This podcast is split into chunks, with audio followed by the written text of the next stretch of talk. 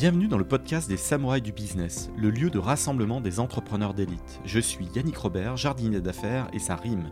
Accompagnez-moi pendant une bonne demi-heure de concentré de jus de cerveau et transcendez votre start-up et les projets dans lesquels vous vous investissez. Changez votre destinée et découvrez tous les stratagèmes et autres techniques secrètes qui vous permettront de craquer votre secteur.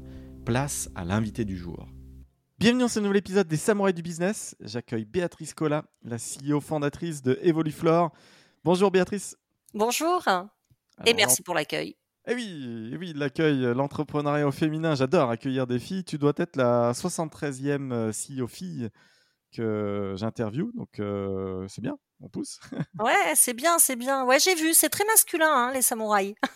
Ah non, non, je tends la perche, c'est que les filles disent non. Euh, les mecs, ils disent oui tout de suite, on enregistre demain. Les filles, c'est genre, euh, bon, attends, euh, on attend trois mois, six mois, un an, deux ans. c'est vrai. Tu as une excuse, bon, je fais un appel aux filles. Les filles, allez-y, hein, c'est comme les mecs, hein, donc il n'y a pas de différence, on y va, on entreprend, on le fait savoir. Ah, c'est bien, c'est bien. Je sens que tu as énormément d'énergie. Evoluflore, en 30 secondes, comment tu le pitches aux auditeurs qui connaissent pas? Alors, euh, Evoluflore, c'est destiné aux artisans fleuristes hein, et en fait, c'est une solution logicielle simple, tout en un, qui va d'une caisse à une marketplace unifiée autour du commerçant de proximité. Et pour la première fois, en fait, ce sont les commerçants eux-mêmes qui gèrent et qui animent euh, leur marketplace et leur outil. Voilà. Et la particularité, c'est que c'est un projet communautaire qui est euh, totalement co-construit avec l'ensemble des artisans. Tu me parlais de Tudigo. J'ai eu Alexandre Lin, le CEO fondateur de Tudigo. On a fait un bel épisode ensemble. Ouais, ouais. Tu as levé des, sous via Tudigo. Raconte-nous cette aventure du. Alors, Tudigo, euh, Tudigo, c'est un super partenaire. Euh, juste avant le Covid, on cherchait à lever des fonds.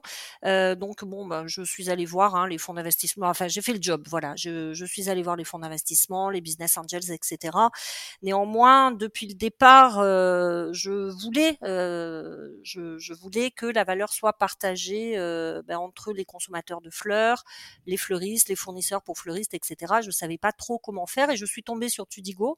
Donc j'ai vu que c'était possible hein, de faire entrer ses clients et ses prospects euh, et ses partenaires euh, au capital. du coup, je me suis lancée, j'en ai parlé autour de moi et la première levée de fonds a été faite avec des consommateurs de fleurs, avec des fournisseurs et avec des fleuristes. Voilà.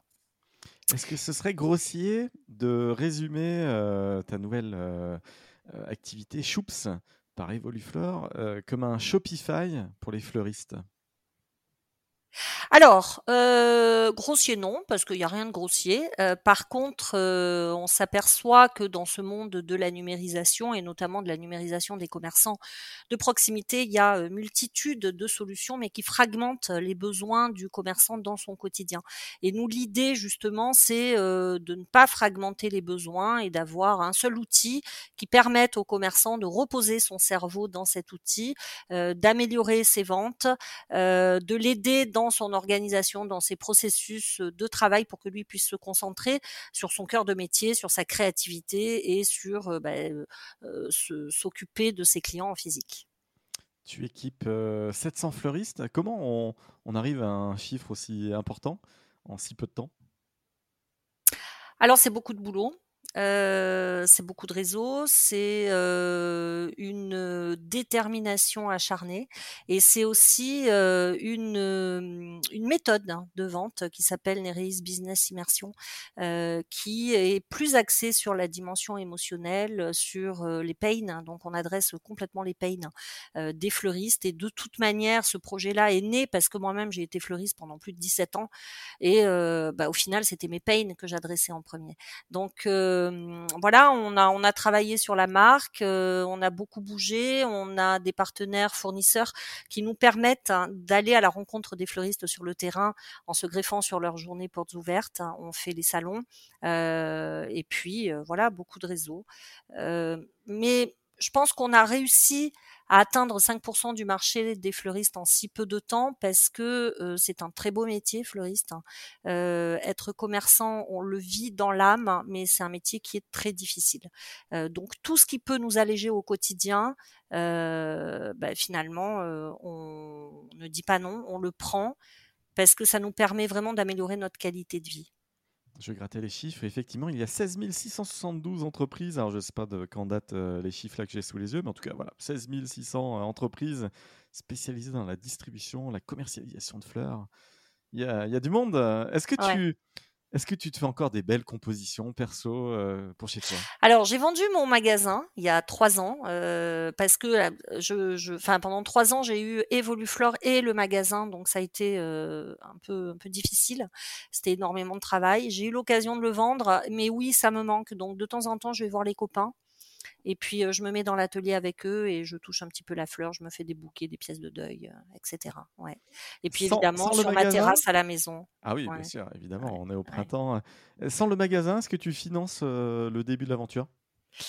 Alors, euh, sans le magasin, euh, j'ai financé le début de l'aventure avec euh, mes propres fonds. Ensuite, j'ai vendu le magasin et j'ai mis l'argent du magasin pour continuer l'aventure jusqu'à la levée de fonds.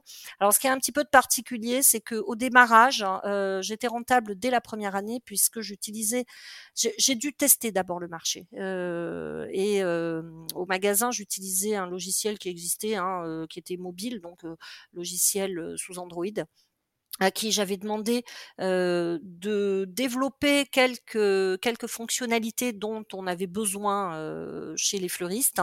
Je l'ai testé en magasin, j'ai commencé à le vendre puisque j'avais un contrat de distribution avec eux et c'est comme ça que j'ai eu mes 100 premiers clients toute seule en faisant mes bouquets. Alors c'était marrant, j'étais dans l'atelier, je faisais mes bouquets et puis j'avais le téléphone collé comme ça et c'est comme ça que je vendais mes 100 premiers clients. Donc j'ai réussi à déclencher un premier chiffre d'affaires, première année rentable. C'est là que je suis rentrée au village by et que je me suis rendu compte qu'il fallait refaire l'intégralité de l'outil euh, parce qu'il fallait euh, intégrer la propriété intellectuelle. Hein. Il fallait euh, que cet outil nous appartienne et c'est là que j'ai fait la levée de fonds collaborative avec Tudigo. Vous êtes une dizaine aujourd'hui. Comment elle est composée ton équipe? Alors euh, actuellement, euh, j'ai fait le choix stratégique d'externaliser le développement et d'internaliser la commercialisation, le marketing et le SAV. Donc euh, pourquoi j'ai fait ce choix? Parce que financièrement, bon, il fallait de... J'ai toujours été petite fourmi, hein, donc financièrement, voilà, il fallait faire super gaffe. C'est vrai que ne maîtrisant pas moi-même le, le, développement, n'étant pas codeuse, j'ai préféré externaliser. par contre, le, les spécifications c'est moi qui les faisais avec le directeur de projet de l'entreprise externe qui nous aide là-dessus.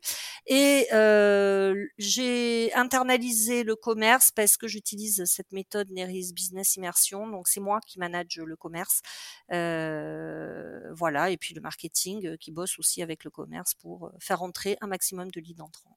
Je suis sûr que tu es très bonne commerciale, tu as le flow et, et, tu transmets. je suis commerçante à la base. Mais voilà, je suis commerçante à la base. Puis j'aime l'humain, j'aime l'être humain. C'est bien. Euh, le, cadre à Sophia Antipolis, tu es dans le sud, hein, tu, tu, as le soleil derrière toi, on enregistre et tu me disais, oh là là, il faut que je baisse le store parce que là, il y a trop de soleil, c'est trop compliqué. Le, le cadre à, Nice, à Sophia Antipolis, que, comment c'est? Il y a du monde, ça vibre il y a beaucoup d'énergie entrepreneuriale. Oui, il y a énormément d'énergie entrepreneuriale à Sophia Antipolis. Euh, au village Baïséa, il y a énormément d'énergie, énormément euh, de, de, de, partenaires qui viennent. Il y a beaucoup de choses qui se passent, euh, beaucoup de réseaux aussi. Et euh, voilà, on échange on échange énormément donc avec les clubs business de Sofia. Bon, enfin ça c'est un peu partout dans les villes. Hein. Mais oui, il y a un, il y a un terreau assez fertile ici à Sofia. Ouais entre filles, euh, entre filles entrepreneurs avec un E, même si moi j'ai envie de dire entrepreneuse, c'est comme ça. La communauté a tranché. Euh, entre filles, on se donne des coups de main. Tu participes à des réseaux. Est-ce que tu, tu connais Alors, j'ai toujours été euh, au FCE, dans le réseau FCE, donc femme chef d'entreprise, mais ça, j'ai pas attendu d'avoir évolué Flore pour, le faire, puisque je le faisais déjà au magasin. Euh, moi, j'ai plutôt envie de dire qu'on se donne des coups de main entre entrepreneurs, qu'ils soient filles ou hommes, on se donne des coups de main. Voilà, on est tous dans le même bateau, euh, filles ou garçons, c'est euh, c'est la même aventure. Hein. Euh, c'est difficile, on s'accroche, on bosse. Alors effectivement, on a nos vies privées à côté, mais euh, moi, j'ai envie de dire que à l'heure actuelle dans notre société, euh, bah, pareil, fille ou homme, euh, à la maison, euh, on est une équipe en fait. Tu as lancé en 2017. Tu... Qu'est-ce qui a été le plus dur? Parce qu'au milieu de tout ça, il y a quand même le Covid. Bon, je note que tu as fait ta levée au printemps 2021, donc post-Covid, on s'en redresse et tout. Mais je pense que l'année 2020, on... peut-être qu'on se pose des questions, enfin tout le monde. Hein. Ça met un coup. Écoute, ça a été une opportunité. Nous, on n'a pas du tout eu un coup d'arrêt. Alors, c'est sûr, on n'était absolument pas prêt avec l'outil puisqu'on était en train de le construire. Euh, par contre, euh, quand le, au mois de mars, euh, il a été question des fermetures administratives des commerces, on a arrêté le développement de notre outil et j'ai demandé à mes développeurs de créer une carcasse de site de vente en ligne pour les fleuristes qu'on a donné. On a donné pendant cette période de Covid plus de 300 sites de vente en ligne. Et nous, avec le marketing, on a créé du contenu de formation pour euh, rendre le fleuriste autonome dans ce qu'il vendait. Et euh, ce qui était le plus important pour nous, c'était que les fleuristes puissent continuer à vendre magasin fermé. Donc, euh, on a énormément bossé. ça nous a pas ramené grand-chose puisqu'on donnait en fait les sites de vente en ligne. Et on a même donné des sites à des fleuristes qui n'étaient pas clients. Ces fleuristes sont devenus clients par la suite. Donc finalement, on préparait l'avenir avec ça. C'est bien, c'est bien. Un outil d'acquisition qui aide comme ça, qui a plein d'utilités. Je suis sur ton blog, je regarde un petit peu ce que tu publies justement en contenu. Est-ce que c'est un outil d'acquisition, ton blog? Non, le blog, euh, pour l'instant, c'est plus un outil informatif, euh, pas forcément un outil d'acquisition. Euh, on, se rend compte qu'on a face à nous une population d'artisans qui ont très peur du numérique. Donc nous, on est aussi là pour faire de la pédagogie, pour les aider à appréhender le numérique et leur dire que bah, finalement, avoir un outil de, de, la sorte, c'est aussi facile que d'utiliser un téléphone portable. Ils ont tous des téléphones dans leur poche, on leur apprend à l'utiliser pour justement eux gagner en qualité de vie et gagner du temps. C'est quoi leur Donc point c'est de plus douleur à titre euh, informatif. Au, au quotidien et tu trouves qu'il manque de quoi les, les fleuristes en termes Il manque de temps, il manque de marge. Euh, quand on est fleuriste, on travaille avec énormément d'apporteurs d'affaires, mais euh, qui ramènent effectivement beaucoup de chiffres d'affaires, mais euh, qui consomment énormément de marge, qui, qui Tu prennent, euh, parles des interflora et autres? Alors oui, il n'y a pas que, hein, parce que ça peut être les chaînes de transmission florale, ça peut être les wedding planners, ça peut être les maisons de pompes funèbres, etc. Ils prennent des, des, des pourcentages énormes aux artisans fleuristes, alors que ce sont eux qui travaillent 7 jours sur 7, qui se lèvent à 4 heures du matin, euh, qu'on fait travailler dans l'urgence, hein, parce que de plus en plus, avec l'arrivée du numérique, le consommateur final appuie sur le bouton, il a et puis il souhaite que son bouquet soit livré 15 minutes après. Donc, euh, il manque de temps. Il manque d'argent, donc il manque de marge, il manque d'organisation. C'est un gros retour qu'on a dans les magasins. Organisation interne hein, entre les équipes, entre les apprentis, les collaborateurs, les fleuristes, les vendeurs, etc. Et puis c'est un métier où généralement le chef d'entreprise a une organisation en râteau, c'est-à-dire que tout passe par lui. Donc le, beaucoup de chefs d'entreprise font des burn-out, sont très fatigués. Euh, là, actuellement, on est au mois de mai, c'est le mois le plus, défi- le plus difficile pour les fleuristes entre le 1er mai et la fête des mères. Euh, on n'a pas peur de, que ça ne fonctionne pas, on a peur d'avoir trop de boulot et de ne pas y arriver. C'est des bons problèmes, mais bon, il faut effectivement la, Il faut le gérer. Il faut le gérer et 360. justement, Choups les aide à gérer ça, les aide à gagner euh, des, des- des secondes, des minutes qui vont leur permettre bah, de passer une fête des mères plus sereinement et surtout d'aller dormir. Il faut savoir que les trois quarts des fleuristes français, le week-end de la fête des mères, ne dorment pas pendant 48 heures. Ils bossent pendant 48 heures d'affilée. Oui, parce que le gros de la NES joue qu'à Missy, quoi. Il faut pas Voilà, voilà. Euh, moi, quand j'avais le magasin, Fête des Mères, c'était 450 commandes dans le week-end. Euh, on dormait pas, toute l'équipe. J'embauchais 32 personnes. Quand j'ai eu la première version des Voluflore au magasin, puisque quand j'ai créé Choups, donc la deuxième version, je n'avais plus le magasin. Euh, mais rien que la première version avec euh, 5% de ce qui a été développé par la suite, on allait dormir hein, au moins 5 heures dans la nuit, on était reposé et on pouvait réattaquer le dimanche matin à 5-6 heures du matin reposé. Et ça, ça vaut de l'or. En séquençage, les fonctionnalités que tu développes au tout tout départ pour ton minimum viable product, le, le MVP, Ouais, c'est ouais, quoi Et qu'est-ce que tu as Prise, empilé avec quel, euh, prise de commande. Alors au démarrage, euh, en partant d'une caisse, c'était prise de commande, gestion de production, gestion de livraison, historique de ce qui se passait pour euh, une meilleure expérience client. Rien que ça, c'était énorme. Derrière, on a ramené donc tout l'écosystème du fleuriste depuis la caisse, euh, c'est-à-dire que tous les partenaires qui sont numérisés, le fleuriste a accès à ses partenaires depuis sa caisse. Ils peuvent se former depuis la caisse. et là, ce qu'on a sorti fin 2022 et qui commence à bien fonctionner, c'est que le fleuriste est totalement autonome et de manière très simple, il crée sa boutique en ligne. C'est-à-dire qu'on lui permet de cloner ce qu'il a en physique en ligne. Tout est centralisé que ce soit en physique ou que ce soit en ligne, c'est son magasin. Il est autonome dessus, c'est lui qui gère, point barre. C'est bien. Voilà. Ça, et on va aller plus loin. d'aller chercher un public nouveau, euh, peut-être plus jeune aussi, on ne sait pas. C'est quoi l'âge moyen d'un acheteur de, de, bouquets de fleurs Bah écoute, euh, moi au départ, je me disais, comme, comme tu me le dis, euh, que c'était les jeunes qui viendraient parce que ils ont plus d'appétence avec les outils numériques. Hein, et je me suis retrouvée avec des fleuristes qui sont à deux ans de la retraite et qui ont dit, bah au fond, oui, pourquoi pas essayer. Euh, donc Alors ça, c'est côté fleuriste, mais le client, le client qui va en magasin et qui achète des fleurs, ah, c'est le, même que celui qui est en ligne et qui achète. Euh, non, non, non. Celui qui est en ligne, qui achète le bouquet, euh, c'est plutôt les jeunes, jusqu'à 50, ouais, jusqu'à 50 ans.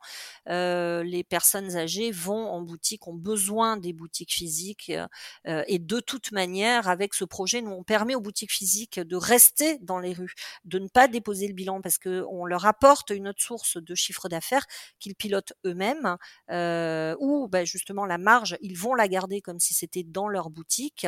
Euh, ça permet de, euh, bah, de relocaliser le commerce de proximité, ça permet de tisser des liens sociaux, ça permet un partage équitable de la valeur.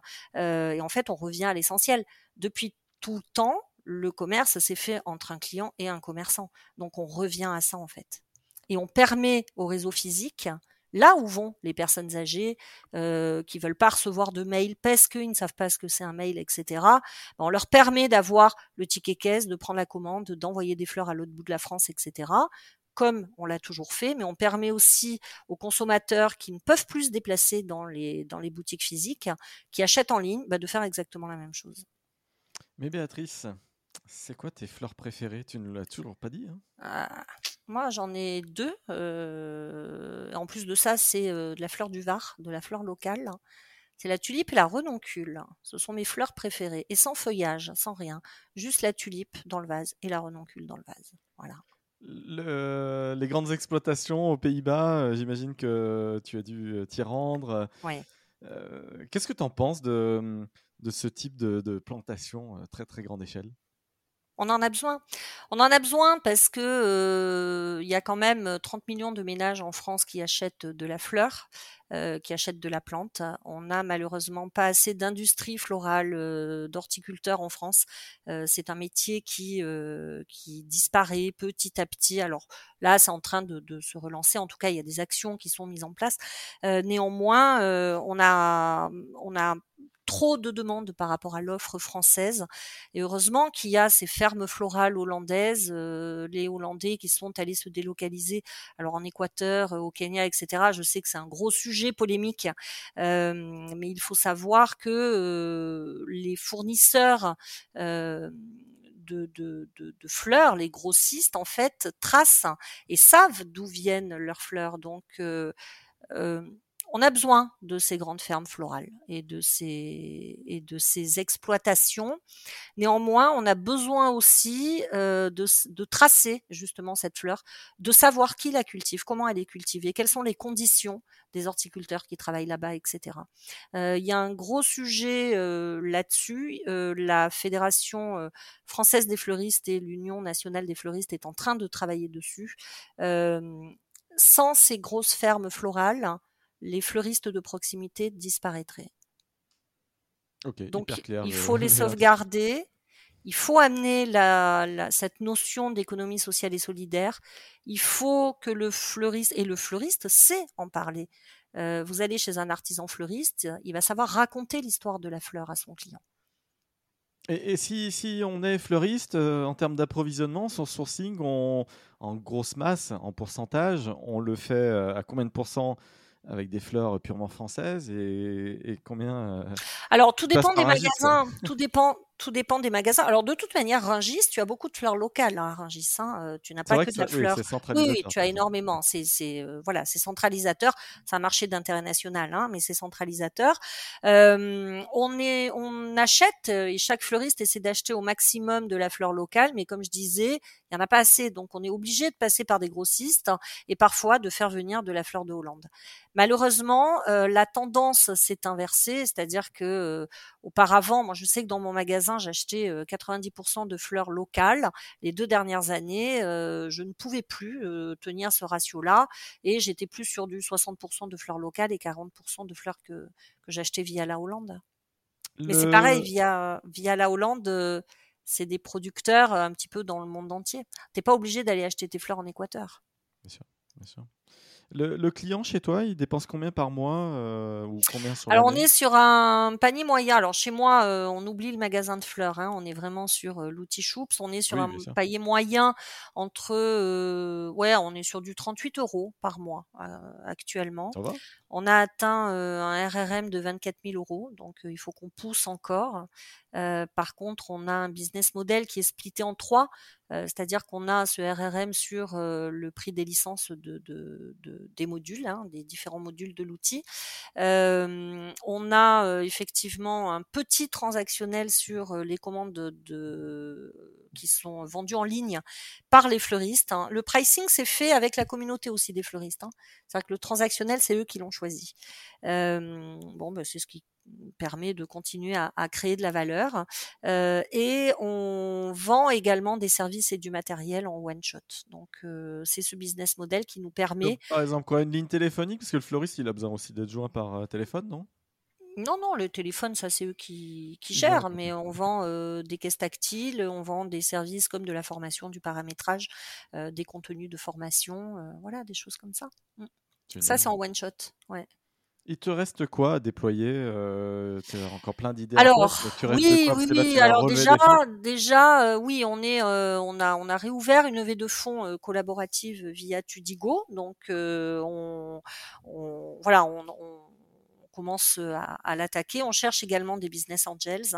ce qui nous reste à faire déjà, c'est atteindre la rentabilité en 2024. Là, on est focus sur la rentabilité, on est focus sur la teinte également de la taille critique de 2000 fleuristes pour mailler le terrain, ce qui nous permettra de sortir le troisième module de l'outil. Euh, voilà, c'est pour ça qu'on lève des fonds. Euh, tu, investis en paid? Tu fais des achats de mots-clés sur Google? Non. Non, on a testé. On a testé, euh, comme je le disais, on est face à une population qui a peur du numérique. Donc le physique est très important. Euh, nous, on fonctionne beaucoup par téléphone. Par contre, euh, par téléphone, on a une méthode de vente où on va faire parler le fleuriste. On l'appelle pas pour lui vendre quelque chose. On l'appelle pour le faire parler, pour qu'il nous explique comment il pressent son métier, comment il avance, quels sont ses pains, euh, quelles sont ses objections et on voit si notre produit peut matcher avec ce qu'il nous dit. Et généralement, c'est ce qui se passe parce que bah voilà, on a fait cet outil en communauté avec des artisans fleuristes, hein. on ressent tous la même chose, on travaille énormément, c'est difficile, on dort pas beaucoup on est fatigué, on a besoin de gagner du temps et on a besoin de gagner de l'argent. Il faut savoir qu'il y a beaucoup de fleuristes actuellement qui travaillent plus de 60 heures, voire 70 heures par semaine, qui n'arrivent pas à se payer un salaire au-delà de 1000 euros par mois. Donc nous, on est là pour leur faire gagner de l'argent. La chose la plus surprenante qui, te soit arrivée, la, plus inattendue, tu, ne te serais jamais imaginé ça il y a 5 ans avant de lancer ta boîte. C'est quoi? Qu'est-ce qui t'est arrivé de, plus magique avec Evoluflore? Euh... oh, il m'est arrivé plein de choses avec cette aventure. Le plus magique qui me soit arrivé, c'est euh, les compétences que j'ai acquis et des compétences que je continue à acquérir, l'apprentissage que j'ai eu sur euh, euh, dans le domaine du commerce, du management, de la technique, euh, de la finance, euh, dans le domaine humain aussi. Et c'est tout cet apprentissage que m'a apporté cette aventure et je continue à apprendre tous les jours. C'est génial, moi je m'éclate. Euh, il n'y a pas un jour où tu, où tu ne rentres pas chez toi en disant là j'ai progressé, là j'ai appris. Euh, même quand euh, on se casse la figure, hein, parce que c'est pas que des succès, c'est, euh, tu le sais, hein, être entrepreneur, c'est une vague. Hein, c'est un coup t'es en haut, un coup t'es en bas, et puis hop tu remontes. Il y a une agilité extrême, une adaptabilité extrême à avoir. Hein. ça c'est, ouais, c'est ce qui m'est arrivé de, de, plus génial dans cette aventure. C'est ce qui m'est arrivé de génial aussi, c'est d'avoir l'équipe que j'ai, l'équipe que j'ai, c'est une équipe hyper engagée qui adore également le, le, commerce de proximité. On est vraiment tous là pour aider ce qui se passe dans nos rues. C'est important de garder. Ça t'a paru compliqué de, de, recruter? Oui, c'est compliqué de recruter, surtout quand tu passes de 3 à 18 en même pas deux mois. Puis que tu crois que ça va se passer comme avec ton équipe au magasin. Moi, j'ai toujours eu des employés mais c'est pas du tout pareil. Et puis c'est des services différents, c'est des compétences différentes. Tu t'aperçois que tu embauches des gens sur des compétences, mais que finalement, d'un point de vue personnel, ils sont pas du tout alignés. Donc j'ai appris aussi à recruter. Et là, ça y est, l'équipe est stabilisée et ça se passe super bien. Oui, c'est comme un beau bouquet, il faut, faut qu'il y ait des belles fleurs. Et, ouais, voilà, la floraison de tout ça, c'est une recette magique. les KPI que tu suis, toi, au volant de, de, ta startup, c'est quoi? Ah ben on suit euh, le nombre de clients, le RRM, le nombre de licences, le churn, euh, on suit la trésor, la trésor, la trésor, la trésor, tout le temps la trésor. Euh, évidemment le chiffre d'affaires, mais par contre je suis aussi, et ça c'est au quotidien, je suis la qualité des interactions commerciales qu'ont mes commerciaux avec les fleuristes. C'est-à-dire que dans la méthode utilisée, on est vraiment axé sur la qualité de l'interaction. Il y a une méthodologie à avoir. Cette méthodologie, bah, il faut la faire passer aux collaborateurs. C'est antinaturel hein, pour nous, donc c'est assez difficile avant justement que ça devienne naturel.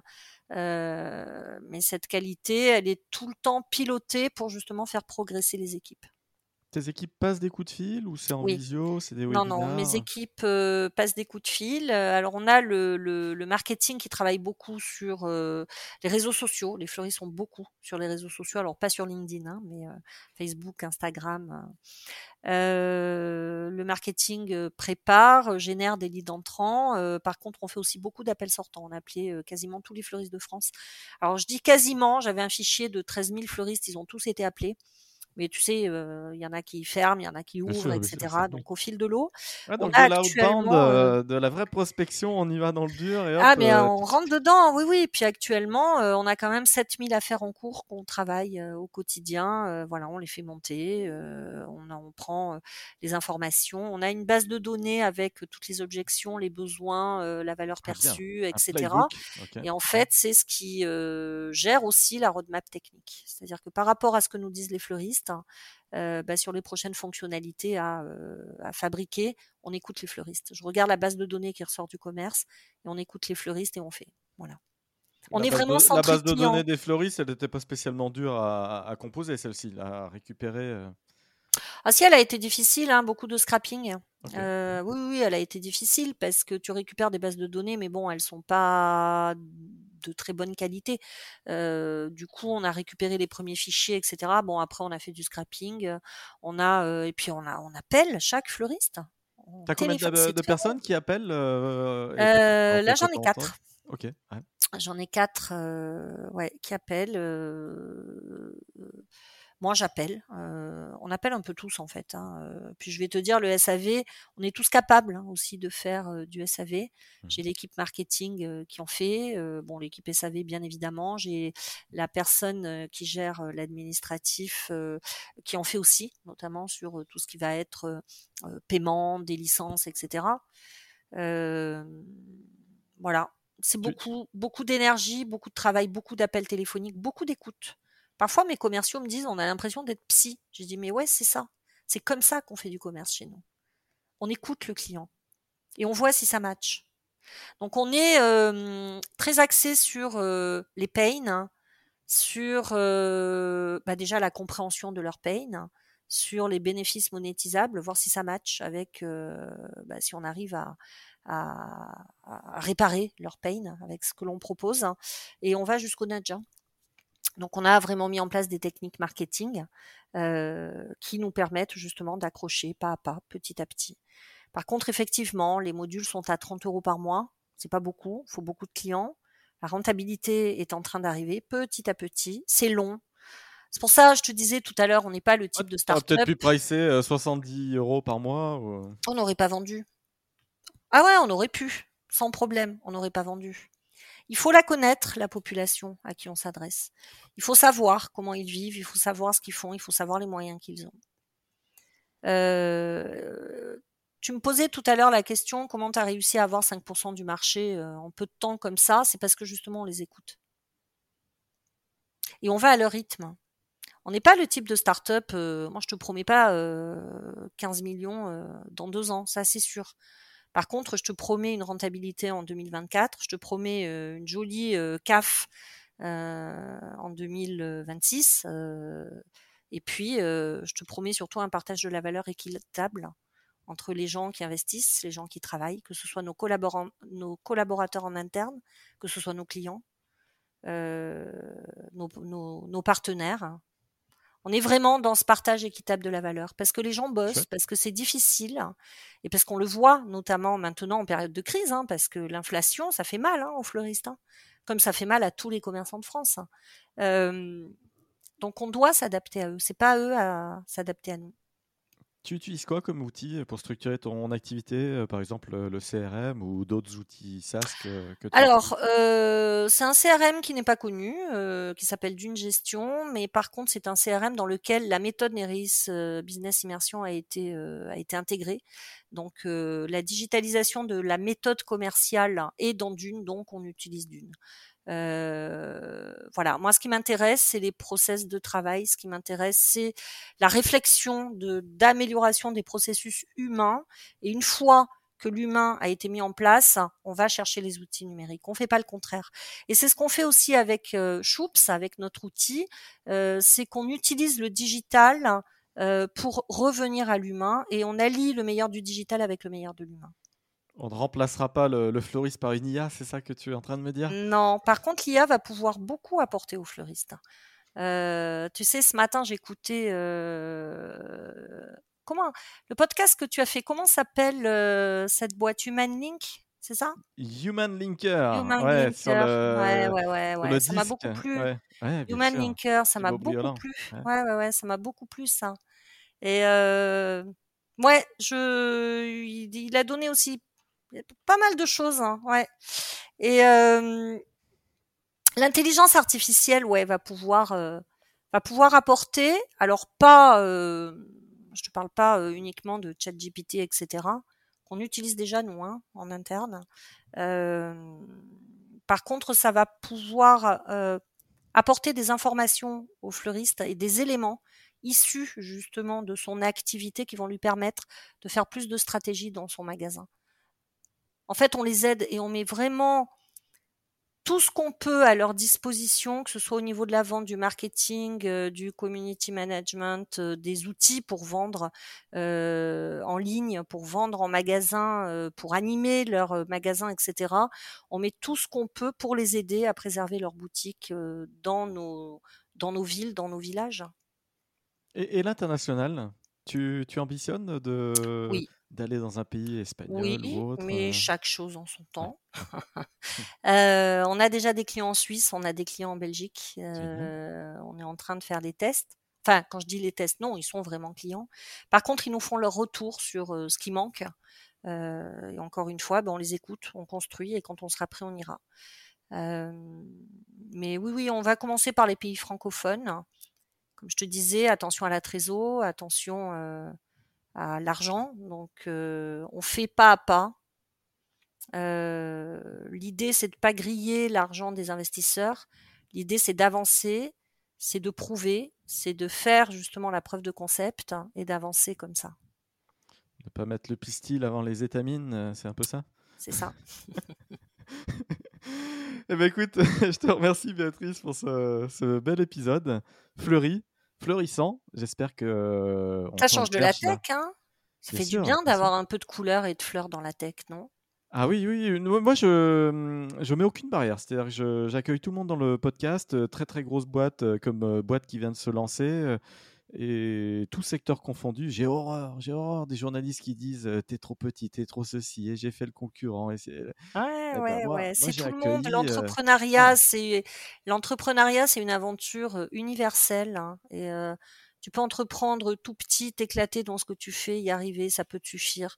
Tu peux entreprendre très grand, euh, t'éclater ou pas, euh, ou t'éclater dans l'autre sens. et euh, c'est vraiment universel, t'as raison. Mmh.